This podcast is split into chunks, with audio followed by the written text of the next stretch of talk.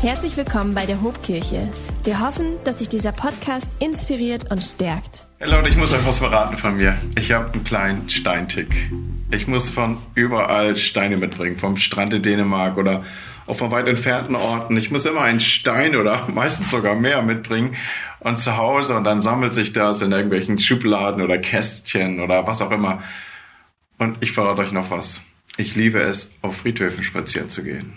Da gibt's zwei, an die ich mich besonders erinnere. Zwei Orte. Einmal die Friedhöfe in New Orleans. Wer immer von euch Gelegenheit hat, da hinzukommen, schaut euch diese alten Friedhöfe an. Und den Hauptfriedhof in Frankfurt. Ich war ja knapp zehn Jahre Pastor in Frankfurt und der Hauptfriedhof in Frankfurt lag gerade gegenüber von meinem Büro. Und ich weiß echt nicht mehr, wie oft ich dort spazieren gegangen bin. Es war oft. Aber was ich lebhaft in Erinnerung habe, ist, dass ich es geliebt habe, die Inschriften auf den Grabsteinen zu lesen. Ich liebe diese Gedenksteine. Und wisst ihr warum? Weil sie erzählen so viel Geschichte. Ich nehme euch in dieser ersten Predigt des Jahres oder sagen wir besser Andacht dazu, so lang wird sie nicht sein, zu einem Stein mit. Es ist für mich kein neuer Stein. Immer wieder in den Jahren, auch in den zurückliegenden Jahren, bin ich zu diesem Stein gegangen. Nun, nicht wirklich gegangen, sondern gedanklich gegangen. Aber es hilft mir, immer wieder gedanklich dorthin zu gehen. Und zu Beginn dieses neuen Jahres, bevor dieses Jahr richtig Tempo aufnimmt, bevor vieles kommt, was wir noch nicht wissen und nicht verstehen werden, nehme ich euch mit zu diesem Stein und mal schauen, ob du nach dieser Predigt vielleicht auch jemand bist, der hin und wieder Steine aufsucht.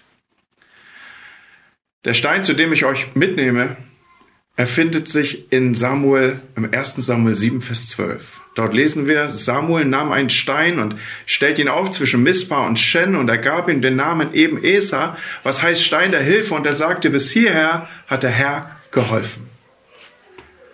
Gerade habe ich gesagt, viele Steine erzählen eine Geschichte. So auch dieser. Der Ort, an diesem dieser Stein liegt, der erzählt insofern eine Geschichte, als dass sie sehr interessant ist. Sehr detailreich wird ja hier erwähnt, wo dieser Stein liegt, nämlich zwischen Mischpa und Shen. Das ruft ja in uns als Hörer die Frage auf, was war denn mit dieser Ortsangabe? Und wenn man das ein wenig untersucht, dann stellt man fest, dass das genau die Stelle ist, an der das Volk Israel vor Jahren eine vernichtende Niederlage erlebt hatte. Nicht irgendeine Niederlage, sondern die Niederlage, die in die Geschichte einging. Denn hier hat die Schlacht von Afek stattgefunden. Israel aber zog aus den Philistern entgegen in dem Streit und lagerte sich bei eben Esa. Die Philister lagerten sich bei Afek. Sie nahmen die Lade Gottes und brachten sie weg von eben Esa gen Astot. So ist zu lesen im Kontext.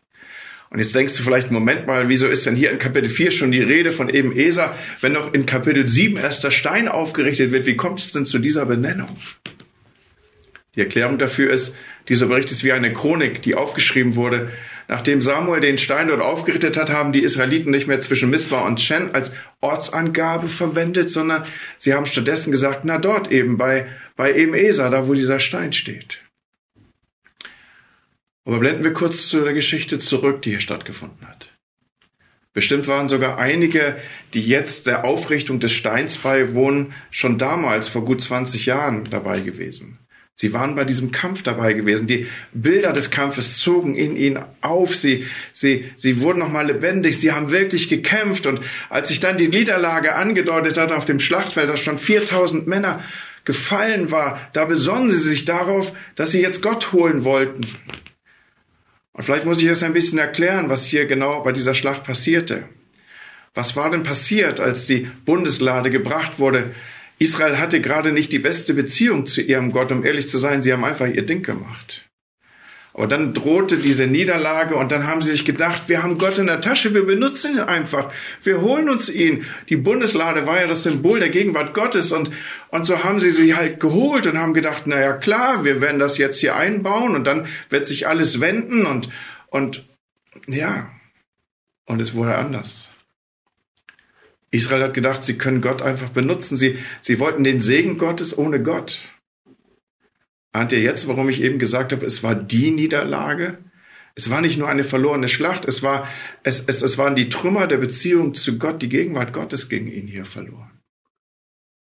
Zwischen Mispa und Shen. Ein Ort, an dem alles verloren schien, ein Ort, an dem dann die Hoffnungen begraben waren. Und genau an dieser Stelle wird jetzt ein Stein errichtet, der von der Gnade Gottes spricht und der den Namen bekommt Stein der Hilfe. Hey, ich weiß nicht, wie dein Jahr aussah, dein letztes. Vielleicht war es und bestimmt war es ein umkämpftes Jahr, ein, ein Jahr der Schlachtfelder. Da waren Dinge, die hattest du dir so fest vorgenommen. Nie, nie, nie wieder werde ich da fallen. Vielleicht hast du sogar Gelübde gesprochen, Versprechen ausgedrückt, Träume geträumt. Du weißt, wovon ich rede, oder? Du kennst es. Oder predige ich mir gerade selber? Ich glaube, jeder von uns kennt diese Schlachtfelder und persönlichen Niederlagen und die Orte in seinem Leben, an denen er Hoffnung begraben hat. Aber dieser Stein, an dem wir uns hier gerade gedanklich aufhalten, von dem ich hier spreche, er ist ein Zeugnis der Liebe und der Gnade Gottes. Genau an der Stelle, wo wir gefallen sind, dürfen wir und wird hier erlebt, dass ein Stein aufgerichtet wird. Der Gerechte fällt. Ja, auch die Gerechten fallen, aber sie stehen wieder auf. Hörst du das, was ich dir sage? Sie stehen wieder auf. Gott verwirft uns nicht, sondern er bietet uns seine Hilfe an. Er ist in der Lage, aus dem Mist unseres Lebens Dünger zu machen. Auf dem Boden der schlimmsten Niederlage dürfen wir einen Stein aufrichten und sagen, Esra, Herr, hilf mir, Herr, hilf. Das ist echt ermutigend, oder? Wir bleiben nicht liegen. Wir stehen wieder um solche Gedenksteine und Erinnerung auf seinen ganz persönlichen Schlachtfeldern aufzurichten und um triumphierend über auch seinen persönlichen, über unseren persönlichen Niederlagen wieder aufzustehen, ist es wichtig, dass wir richtig Anlauf nehmen, Leute. Was ich mit richtig Anlauf nehmen meine, ist, dass das Aufrichten dieses Steines, den ich hier gerade mit uns betrachte, er hat eine Vorgeschichte. Das hat eine Vorgeschichte. Das, was hier passiert, lesen wir in 1 Samuel 7, Vers 2. Aber von dem Tag an, da die Lade des Herrn zu Kirjat Iram blieb, verging eine lange Zeit, 20 Jahre. Dann wandte sich das ganze Haus Israel zum Herrn. Dann wandte sich das ganze Haus Israel zum Herrn. Das meine ich mit Vorgeschichte. Und wie sah das denn aus? Israel richtete sich auf Gott aus. Sie haben Gott gesucht. Und Leute, das ist so wichtig, auch im Vornehmen für ein neues Jahr. Herr, du sollst der Mittelpunkt meines Lebens sein. Da soll nichts in meinem Leben sein, das den Platz hat, der dir gehört. Ich werde nicht meine Ehe und meine Familie auf dem Altar der Karriere opfern. Auch meine Freizeit mache ich nicht zu dem bestimmenden Faktor meines Lebens, sondern die Zeit, die du mir gibst, Herr, ich will sie wertvoll achten, auskaufen, einsetzen, investieren. Auch meine Zeit steht in deinen Händen. Da wandte sich das ganze Haus Israel zum Herrn. Mit diesem sich zu Gott wenden war für die Israeliten auch verbunden, dass sie fremde Götter, der Fachbegriff für fremde Götter ist übrigens Götze, aus ihrem Leben verbannten. Und Freunde, Götze, das ist nicht irgendwie ein ausgestorbenes Phänomen der Antike, das ist heute noch genauso aktuell. Ein Götzen erkennt man zum Beispiel daran, dass einem das Leben ohne ihn sinnlos vorkommt. Und das kann alles Mögliche sein.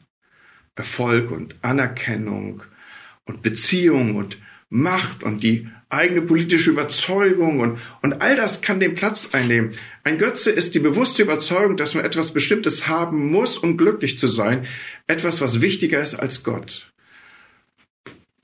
Und wenn erst du und dann Gott kommst, dann kann es sein, dass du der ältesten Form eines Götzen aufgesessen bist. Auf den ersten Seiten der Bibel nämlich wird uns dargestellt, dass der Mensch selber weiß, was gut und böse ist. Er selber setzt sich also in diese Position, dass er selber Gott sein will.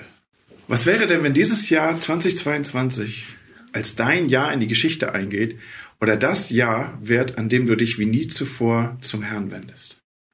Vielleicht beginnst du dieses Vorsagen mit den gleichen Worten, die wir eben schon genannt haben. Herr, hilf mir. Ich finde es so genial. Gott selbst kommt uns zur Hilfe.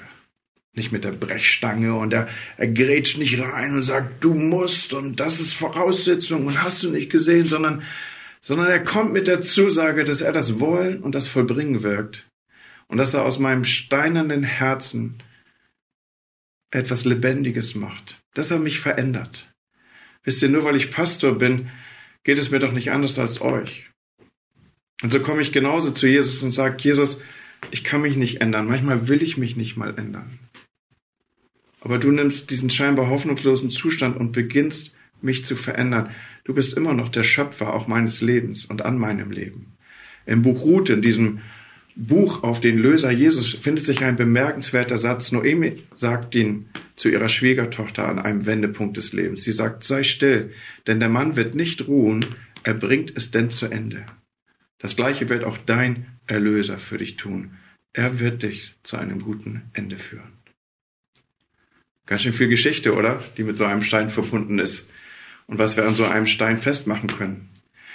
Hey, und nicht zuletzt hat dieser Stein ja auch so eine Art Inschrift oder zumindest etwas, das über ihm ausgesprochen ist und was man mit ihm verbindet. Hier wird nämlich mitgegeben, bis hierher hat der Herr geholfen. Nun, ich bin mir schon der Tatsache bewusst, dass dies ja die erste Predigt ist, die du in diesem Jahr in der Hobkirche hörst. Und ja, es ist auch der Auftakt zu unserer Season. Immer die erste Predigt einer Season zeigen wir ja zeitgleich an allen Standorten. Und weil ich nicht zeitgleich selbst an allen Standorten sein kann, hörst du diese Predigt über die Leinwand oder eben über deinen Screen. Und an der Stelle lass dir mal vielen, vielen Dank sagen dafür, dass du mir zuhörst und dass ich in dieser Weise zu dir sprechen darf. Aber zurück, was hier Aussage findet. Bis hierher hat der Herr geholfen. Wie gesagt, die erste Predigt zu Beginn dieses neuen Jahres. Und deshalb will ich dir auch sagen, bisher hat der Herr geholfen, dass es nicht nur ein Rückblick oder das ist viel mehr als nur ein Rückblick auf die Vergangenheit. Das ist auch ein Ausblick in die Zukunft. Bis hierher hat der Herr geholfen. Das meint, wie Gott bis hierher geholfen hat, so wird er es auch weiter tun. Auch in 2022. Er wird mitgehen in allen Herausforderungen. Gott wird da sein, wie er zugesagt hat. Ich verlasse dich nicht. Gott hat dir bis hierher geholfen, er wird es auch weiter tun, sowohl in deinen Umständen, privat als auch beruflich, was immer kommen mag. Das gilt für alle Lebensumstände und es gilt auch für den inneren Menschen, der eben Erwähnung gefunden hat.